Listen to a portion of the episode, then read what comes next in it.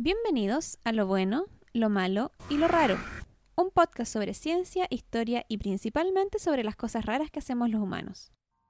El capítulo de hoy es un poco diferente porque les traigo una recopilación de relatos paranormales.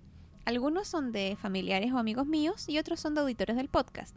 Pero lo importante es que son historias reales. Siempre me han llamado la atención los fenómenos paranormales. Incluso puede que sea una de las razones por las que me interesa la ciencia en primer lugar. Pero a mí personalmente nunca me ha pasado nada que no pueda explicar. Y si es que alguna vez me ha pasado algo raro, siempre he seguido el principio de la navaja de Ockham, que dice, en igualdad de condiciones, la explicación más sencilla suele ser la más probable. Les puedo asegurar que la mayoría de los escépticos son personas muy interesadas en estos temas y estaríamos felices de que nos pasara algo paranormal. Pero la ciencia nunca ha podido demostrar ninguno de estos fenómenos y no es que no haya intentado. De hecho, en 1996, el ilusionista y escéptico James Randi, que a propósito murió el 20 de octubre, creó la Fundación Educativa James Randi, una organización que intenta examinar afirmaciones paranormales en condiciones controladas de experimentación. Hasta el 2010, la fundación ofreció un premio de un millón de dólares a cualquiera que pudiera demostrar evidencia de cualquier poder o suceso paranormal, supernatural u oculto bajo condiciones de observación controlada. Y como es de esperar, nadie se llevó el cheque. Por otro lado, aunque la ciencia es muy buena para acercarse a la realidad, nunca vamos a saberlo todo con certeza.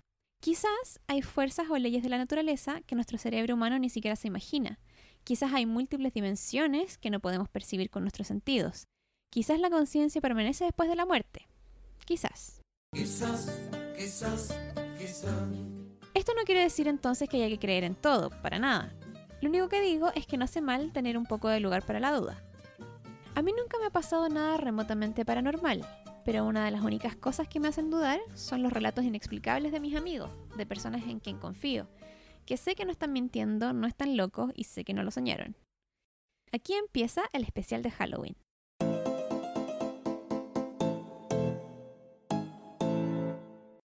Vamos a empezar el capítulo con una historia de Anónima. Lo siguiente ocurrió en una casa del sur de Chile, más bien una de esas casonas grandes, con dos comedores o salones y un hall de entrada. Esta pertenece a una familia de colonos alemanes del año de la ñauca, miles de generaciones de mis antepasados. Estábamos toda la familia sentada cenando o almorzando, y desde donde estaba veía hacia una puerta que daba a uno de los primeros salones. Mi tía, dueña de casa, se levanta y cruza frente al umbral para buscar algo, tapando levemente esa puerta. Pero justo en ese momento, al otro lado de la puerta, alcanzo a ver una mujer de pelo oscuro que viene entrando, y mi tía dice, Pero Cami, ¿no estabas? No alcanza a terminar la frase y mira la mesa. La Cami estaba sentada. Inmediatamente me recorrieron escalofríos. Cuando mi tía volteó a ver, ya no había nadie. Esa mujer fantasma no terminó de entrar y desapareció. Nos quedamos heladas. Era una mujer igual a mi hermana Cami, por eso mi tía la confundió y pensó que aún no estaba sentada en la mesa. Solo nosotras dos vimos eso. Tengo una segunda historia en esa misma casa. Tenía 12 años y con mi primo dormíamos en la misma cama y decíamos, Nos apretamos las manos si escuchamos algo. Y varias noches sentíamos cosas. Una vez escuchamos el sonido de botas pesadas como de trabajador que entraron en la pieza y se fueron. Sentimos todo el recorrido.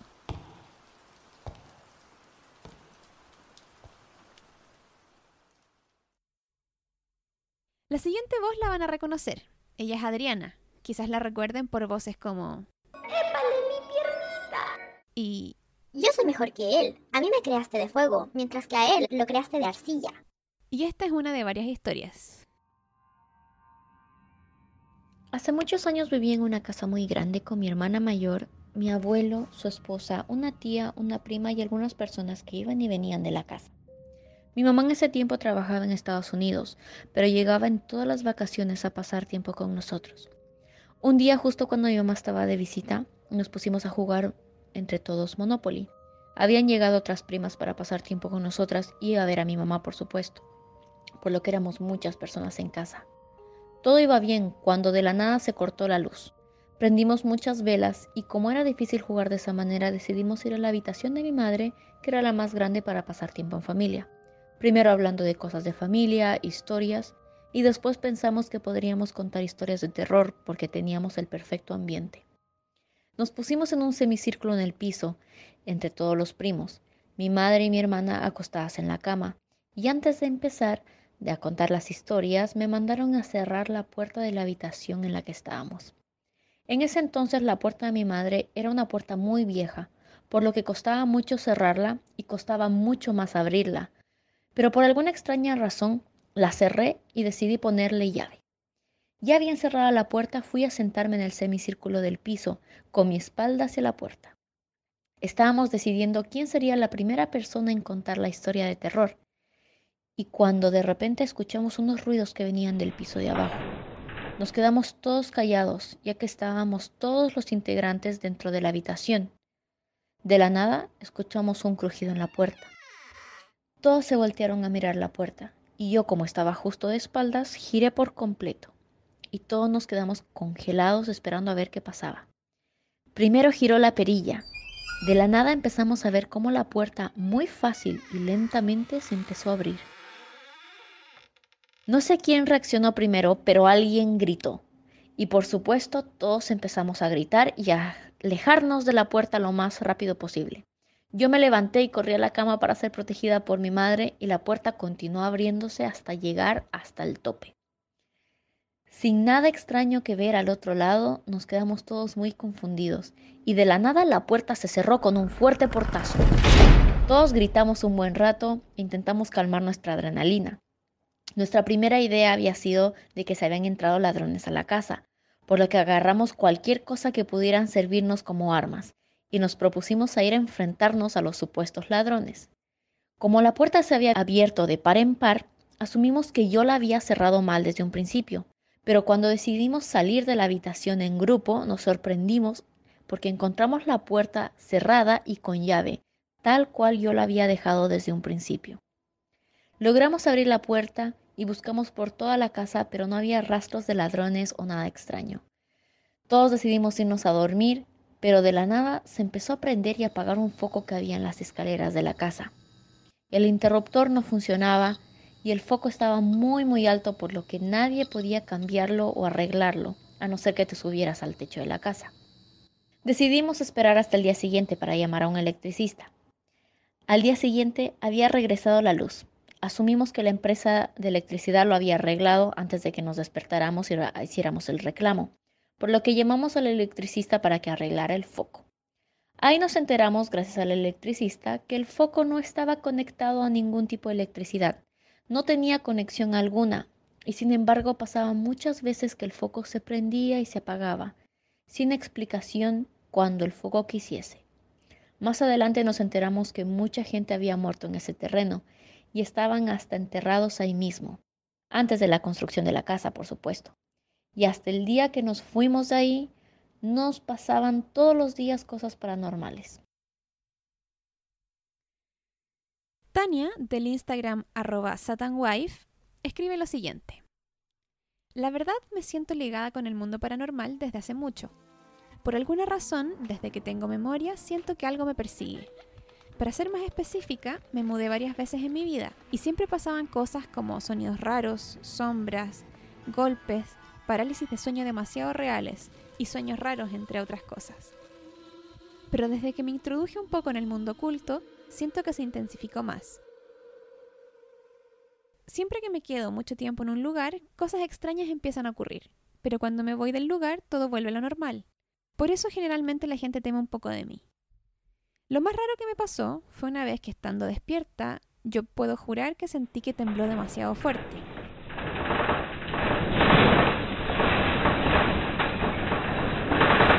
De repente no pude abrir los ojos, y cuando lo hice había una oscuridad rara a mi alrededor.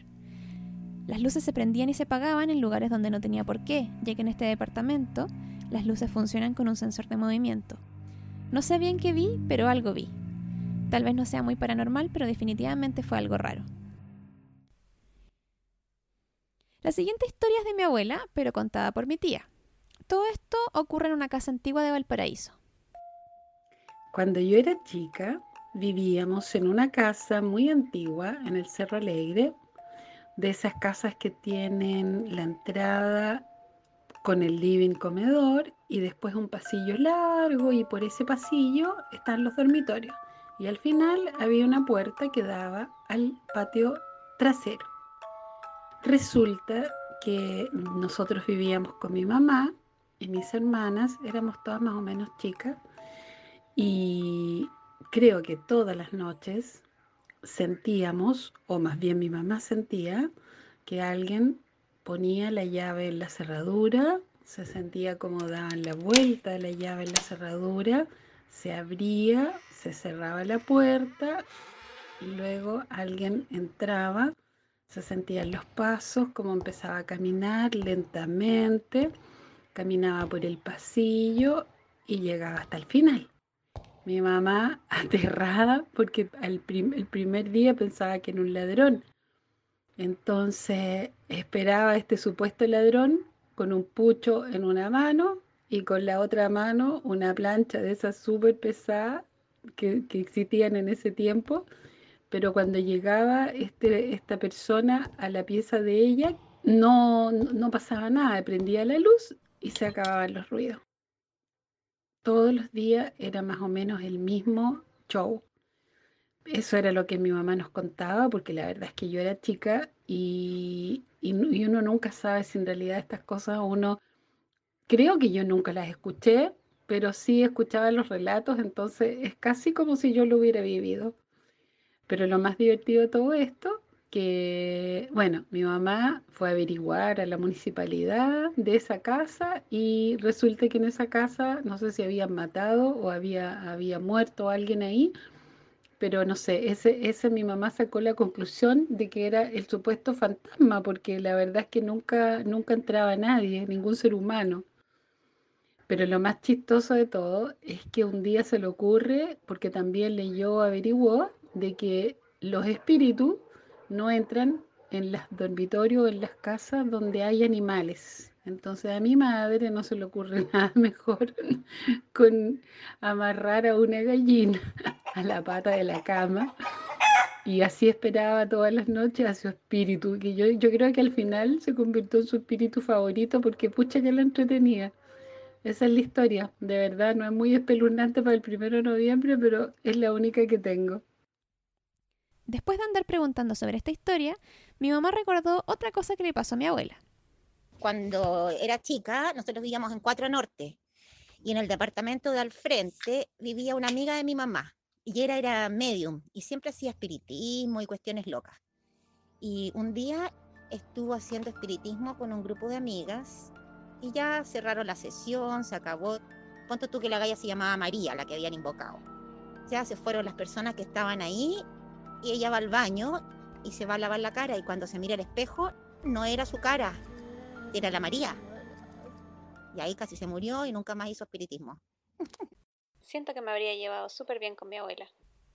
Joana del Instagram arroba si supieras de ciencias nos mandó dos historias y dicen así. A mi hermana chica una vez le pasó algo extraño. Ella estaba en el living, en el escritorio, y yo en la pieza. De repente, ella entra muy enojada y me dice, ¿por qué me corriste la silla? Yo no entendía nada. Cuando se dio cuenta que yo no entendía lo que me decía y que era imposible que fuera tan veloz para hacerle algo y salir corriendo, le cambió la cara, se quedó a mi lado y me contó lo siguiente.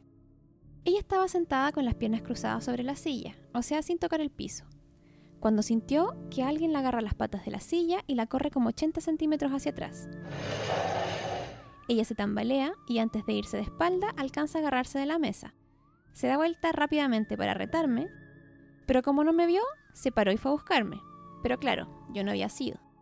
Estábamos las dos solas en la casa. Esa silla era algo extraña, porque cuando te sentabas te mareabas, como que te daba vértigo. No era nuestra, nuestras sillas son de metal y esa era la única silla vieja y de madera. Después de eso, mi papá la tiró a la basura. Pero un tiempo después volvimos a comentar el suceso, ya que nos preguntábamos de dónde había salido esa silla. Y mi papá nos cuenta que esa silla nos la regaló una hermana porque no sabía dónde dejarla. A su vez, a ella se la había regalado una vecina que hacía lectura de tarot en su población. Lo corroboré con ella y sí, era una de esas vecinas que ella decía que era media bruja. A esa misma hermana chica le pasó otra cosa. Nosotras íbamos en un colegio que tenía tres pisos, y en el último piso, en el horario de recreo, nadie sube. Ella y su amiga tenían que subir a buscar a una profesora. Cuando subieron pasaron por al lado de unos casilleros y entre ellos ambas vieron a una persona. Un hombre, con manos toscas como de campesino y de ropa blanca. Ella no recuerda haberle visto cabeza. Además, lo vieron muy rápido. Ambas caminaron un par de pasos más y se dieron cuenta que no era un alumno. Mi hermana no dijo nada, pero la amiga le dice, Era blanco, ¿cierto? y allí les dio miedo y salieron corriendo. Años más tarde, un primo trabajó allí como guardia y me contaba que cuando llegó, los otros guardias no subían al tercer piso. Él un día intentó subir con los perros, pero ni los perros querían subir. Se ponían a llorar y se metían entre las piernas de mi primo. Él nunca vio nada, pero tampoco nunca pudo hacer que los perros subieran. La siguiente historia le pasó a mi papá, así que les dejo con él para que él mismo se los cuente. Esta experiencia paranormal cuando yo tenía como 14 años. Una noche estábamos todos en la casa, en la casa de mis padres, y mm, yo me fui a acostar a mi pieza en el segundo piso. Tengo, tienen que haber sido como a las 10 de la noche y me fui a acostar seguramente.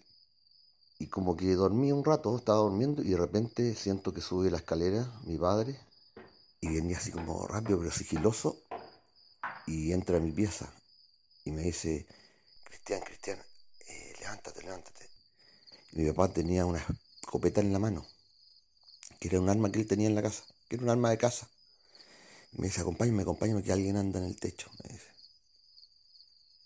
Ya, y desde el segundo piso de mi pieza se podía acceder al techo del primer piso, de una parte de la casa, que era la parte donde se escuchaban los ruidos. Pues, y, yo me fui como detrás de mi papá, mi papá con la escopeta adelante, abrimos la ventana, así, una ventana grande, y nos subimos al techo, que era el living, y el ruido se escuchaba, era un ruido así, pero así, pero fuerte, así como, como, como, no sé, pues, como que fuera una mano gigante que, que golpeaba el techo. Y ese techo, la particularidad que tenía era que no tenía entretecho, era, era plano. Y entre el cielo y el techo no habría más de 20, 25 centímetros. Entonces, por lo tanto, no podía entrar nadie. Un gato podría haber entrado, un ratón. Pero un perro grande, jamás. Ya, pues nos paramos arriba del, de este techo y se escuchaba así el ¡pum! ¡pum! Así unas cuestiones pero fuertes, así, así como que a mí me da la impresión así como que hubiera habido un animal adentro, o sea, un- como un perro, pero tiene que ser un perro grande, así. Así como, no sé, un Rottweiler, un tipo perro así, por, por la cantidad de ruido que hacía. No había ningún espacio tampoco, porque era todo sellado ese, ese techo, por donde se pudiera meter. Entonces, ya nos subimos arriba del techo y empezamos como a pegar patadas así para que había algo que se arrancara, no sé, si fuera un gato grande o algo así. Nada, nada. Y seguían los golpes, seguían los golpes. ¡Pum! ¡Pum! Nosotros seguimos pegándole arriba del techo y los golpes seguían así. ¡Pum! ¡Pum! Una cuestión así fuerte.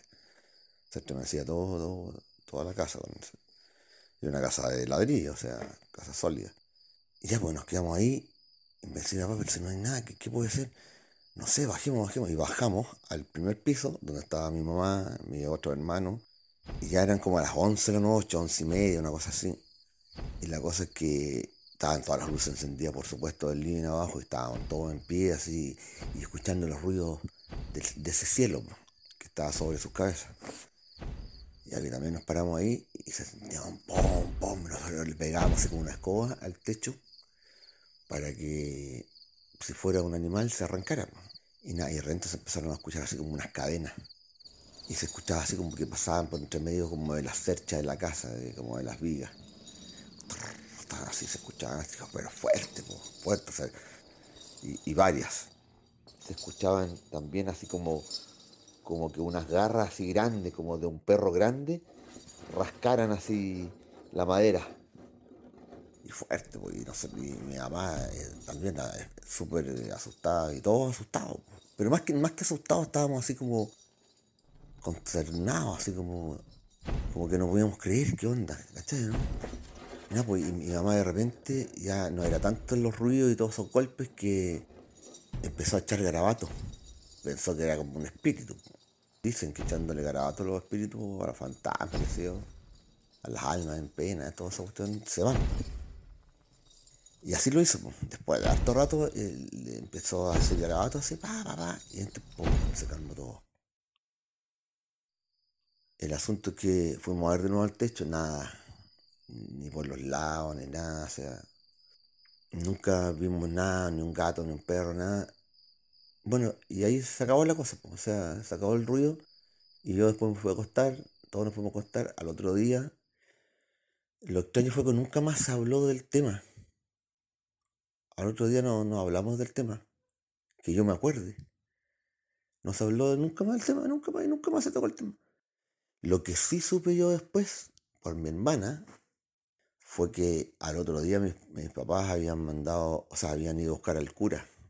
Y el cura había bendecido la casa en las cuatro esquinas y después lo fueron a dejar. Una oración y lo fueron a dejar. Y eso pasó. Y nunca tuvimos la explicación qué pasó. Esa fue mi experiencia paranormal.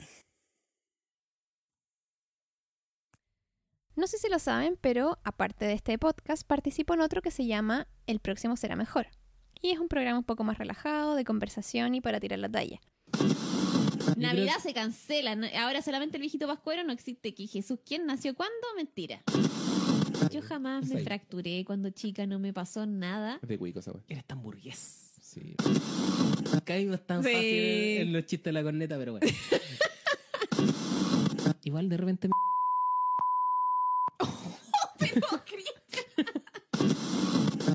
Y bueno, no digo esto solamente para hacernos promoción, Aunque también escuchen El próximo será mejor. sino que eh, la siguiente historia es contada por Cristian, un compañero de este podcast. Eh, hola, soy Cristian y he sido invitado para contar mi, mi testimonio con respecto a fenómenos paranormales. Y mi historia transcurrió en mi infancia, donde yo viví en Valparaíso, en el Cerro Panteón, frente al cementerio de disidentes. Pasó que un día, yo ahora tenía unos 7, 8 años, hubo un temblor muy fuerte que generó pánico en la población. Tanto así que toda la gente que de- del barrio, digamos, de la calle Dinamarca, nos encontramos en la calle, por miedo a estar dentro de las casas, casas centenarias, por cierto, eh, y que empezara un terremoto y quedar atrapado adentro. Después del temblor vinieron varias réplicas y era tarde, era de noche, ya casi medianoche. Entonces, como hacía frío, uno de, los papás dijo, ¿por qué no entramos a los niños a un solo lugar y que se queden cerca de, de la puerta de salida de calle por si viene una réplica, pero que estén adentro? Y mi mamá ofreció mi casa para que todos los niños estuviéramos ahí.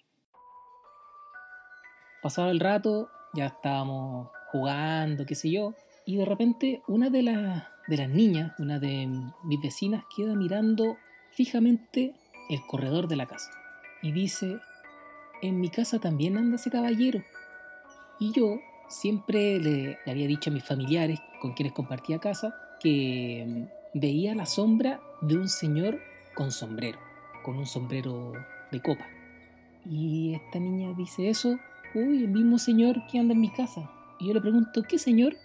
Y dice que en mi casa yo veo la sombra de un señor con sombrero. Y otro de los niños dice, ah, yo también, uy, yo también. Y, al final todos dijeron que sí, que también lo habían visto. Pero solo la silueta, pasando rápidamente por el pasillo, el corredor que tenían las casas. Cuando entró un adulto, le dijimos que de esta bonita coincidencia, que todos habíamos visto a este señor con sombrero.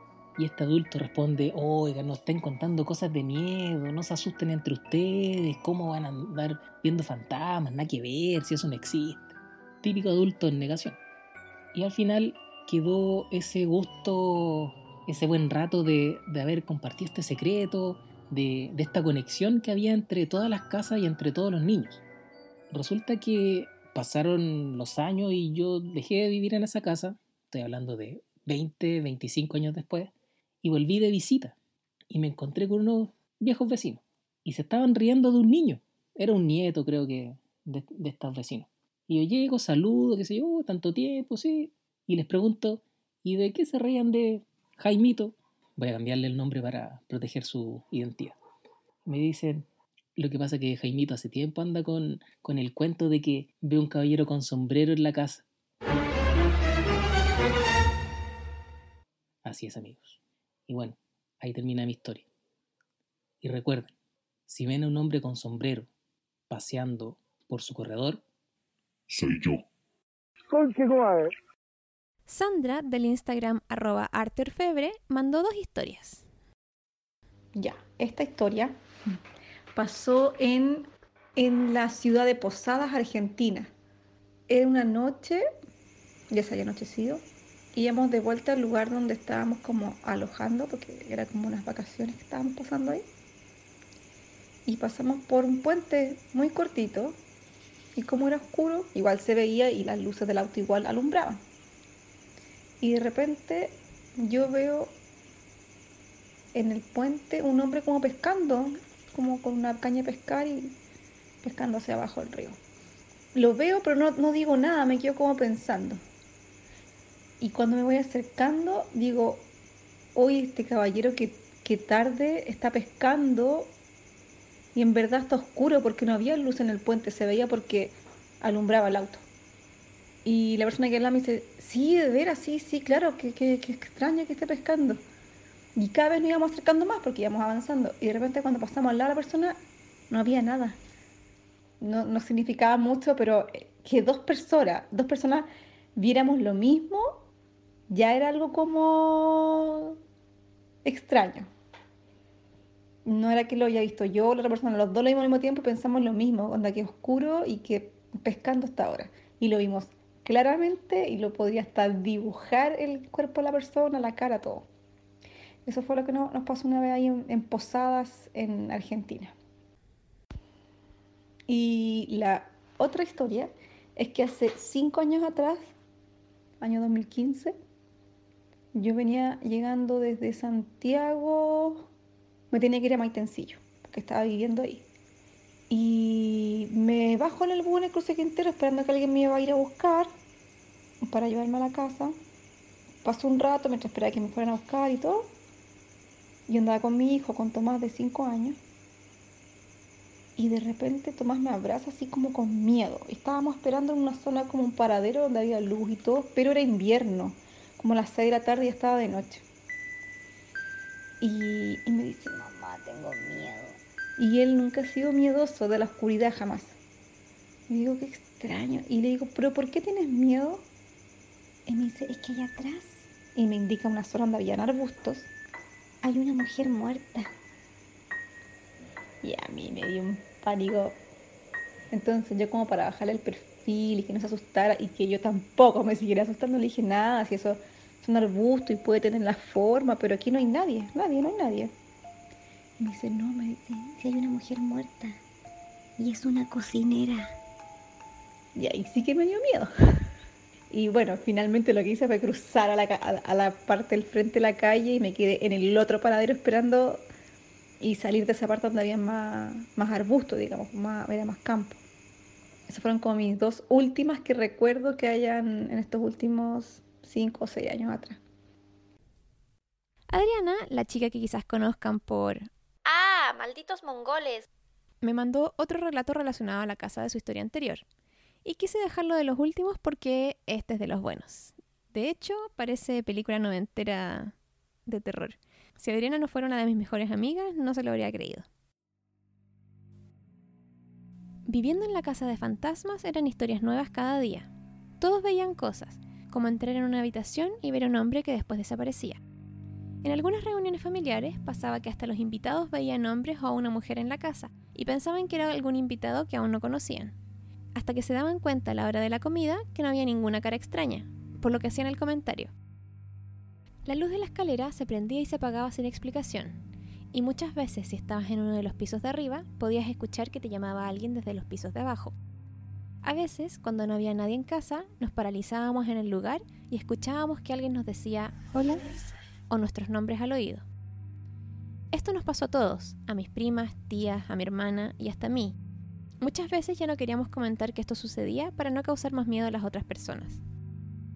Después de tener suficientes historias de terror, decidimos meter a la religión en el asunto. A tan solo dos cuadras y medias de la casa había una capilla. Fuimos a solicitar que pudieran bendecir la casa o algún ritual de limpieza como corresponde. Cuando se bendice una casa en Bolivia, usualmente se hace una comida familiar, algo así como los bautizos de los niños. Por lo que el día que tenía que venir el pastor a bendecir la casa, llegaron otros familiares a compartir y a preparar la comida post bendición.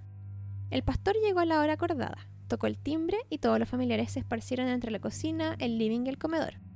El pastor entró a la casa y ni bien entró, la puerta pegó un portazo. A esas alturas, siempre que pasaba algo así, decíamos que era el cruce de aire. Y el pastor empezó a realizar su ritual de rezar y echar agua bendita por distintas partes de la casa. Ni bien empezó a suceder esto, las puertas y ventanas de otros pisos se abrían y cerraban. Con todos los invitados de testigo. El pastor logró bendecir dos habitaciones antes de llenarse de terror. Nos pasó una botella con agua bendita y nos aconsejó irnos de la casa, tal como él se estaba yendo sin intenciones de regresar nunca más. La familia intentó actuar como si todo fuera normal. Terminamos de poner el agua bendita en algunos sitios de la casa y comimos como si nada, pero las cosas empeoraron de ahí en adelante. No mucho tiempo después de la bendición fallida, empezaron a pasar cosas terribles. Aparecían cosas rotas, el perro que teníamos empezó a cavar en algunas partes del patio, lloraba de la nada y de a poco empezó a sangrar sin razón. Por supuesto que lo llevamos al veterinario y nunca encontraron la razón del sangrado, hasta que decidimos llevarlo a la casa de otro familiar donde se recuperó sin ningún tratamiento. Cuando mi mamá estaba en Estados Unidos, mi hermana mayor estaba encargada de asegurarse que yo llegara al colegio, por lo que iba a despertarme repetidas veces por la mañana. Por supuesto, me despertaba y me volvía a dormir incontables veces. Justo subiendo por las escaleras se llegaba a un pasillo, y frente a las escaleras estaba la habitación de mi madre. A la derecha se encontraba la habitación de mi hermana y a la izquierda la mía. Un día, mientras mi hermana había intentado despertarme como era normal, caminaba de regreso a su habitación y de la nada alguien o algo la empujó por las escaleras. Yo escuché el grito y fue a ayudarla, por supuesto. Ella por un momento pensó que yo intentando ir al baño la había empujado, pero después de aclarar los detalles vimos que era otra experiencia paranormal. En ese tiempo pasaron muchas cosas parecidas, pero no por mucho más. Justo llegó mi mamá a salvarnos. Nos mudamos con ella a Estados Unidos y nunca volvimos a saber de esa horrible casa. Para terminar, quiero dejarlos con la historia de Osamu, que en Instagram es arroba osamu.r.dai. No voy a decir más sobre la historia, quiero que la escuchen por ustedes mismos. Una vez cuando estaba viviendo en Guayaquil, este, teníamos un departamento donde vivíamos varios compañeros de trabajo. Y entonces me acuerdo que este, la puerta principal estaba al lado de la cocina. Y desde la cocina se podía ver la entrada de, de, de la casa y el estacionamiento. O sea que si alguien entraba desde la calle, sí o sí tenía que pasar por el estacionamiento y luego por la puerta. Entonces tú podías ver claramente quién entraba y quién salía de esa casa. Abajo de esa casa eh, era una casa de dos pisos, un dos departamentos, y en el departamento de la planta baja no vivía nadie. Y este, todos los lunes mis compañeros de trabajo se iban a sus provincias, porque vivían en otras provincias, o eran de otras provincias, y entonces este, yo me quedaba solo los lunes porque se cerraba el restaurante. Entonces me acuerdo que un lunes estaba yo en la cocina y a eso de las 7 de la noche eh, escucho sonar el timbre, ¿no? De la casa. Y dije, what the fuck, pero si estoy en la cocina no vi que nadie entrara, hablo por el intercomunicador, nadie me contesta y salgo y veo, no había nadie y me cagué de miedo porque pues obviamente estaba solo. Al día siguiente llegan mis compañeros, obviamente de, de sus provincias, y les comento, este, el día de ayer, eso de las 7 de la noche, escuché el timbre que sonó y no había nadie, y que la chingada y todo eso, y entonces me dijeron que yo estaba drogado, que estaba loco o algo así. Ya, pasó el asunto. Este, como que a las semana, probablemente, no me acuerdo bien, este, nosotros estábamos ahí bebiendo un día de semana cualquiera, entre todos los que vivíamos ahí, y yo me voy a acostar a eso de las 2 o 3 de la mañana, y me duermo. Al día siguiente, mis compañeros este, me dicen que de lo que yo me fui a dormir, en cuestión de 10 o 15 minutos, este, sonó el timbre. y, y vi, vi una sombra ahí debajo de la puerta, ¿no? O sea, que se ve, y que vieron una sombra y que fueron a abrir y no había nadie. Y entonces ahí recién me empezaron a creer. Casi la siguiente semana, más o menos, este, llega la, el primo de uno de los compañeros que vive ahí de visita y pues este, empezamos a, pues, a beber, ¿no? Obviamente como, como lo usual. Y al día siguiente de lo que yo me despierto, nosotros teníamos una tele en la sala, este, a eso de las 7 de la mañana que me, me estaba yendo, 7, 8 de la mañana que me estaba yendo a trabajar, la tele se prende sola, así, ¡pum! Es un canal, ¿ya? Pero se prende sola y me asusto, la apago y, y me voy, pues, ¿no? Eh, pero en ese entonces ya, ya había gente ahí, ¿no? Estaba la gente durmiendo en sus cuartos y su primo estaba durmiendo en el living. Después, este, eso del timbre empieza a pasar muy seguido, ¿no? Como que cada vez empezaba a sonar más el timbre, más el timbre.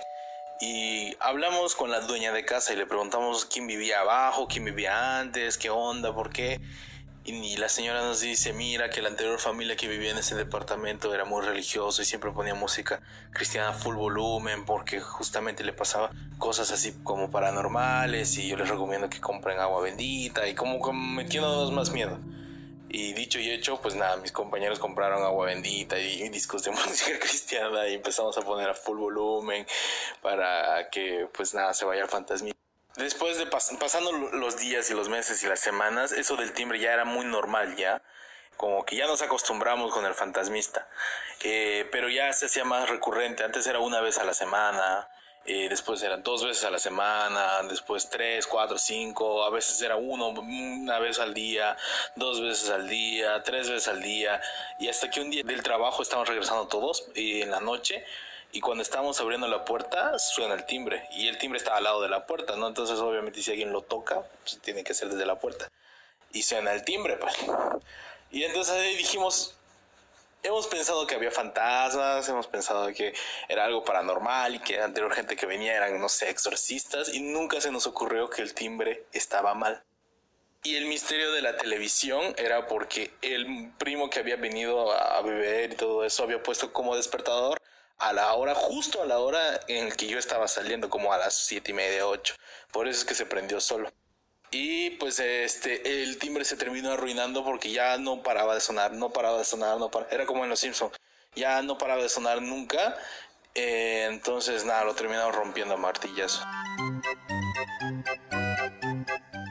Decidí dejar esta para el final para terminar con algo más ligero y que puedan dormir hoy día en la noche.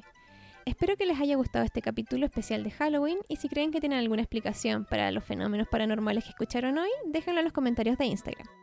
Muchas gracias a todos los que participaron y si llegaron hasta acá, muchas gracias por escuchar y nos vemos en el próximo capítulo. Les dejo esta canción para que puedan espantar a cualquier fantasma que haya llegado durante esta noche. como el aire que respiro, respiro, tan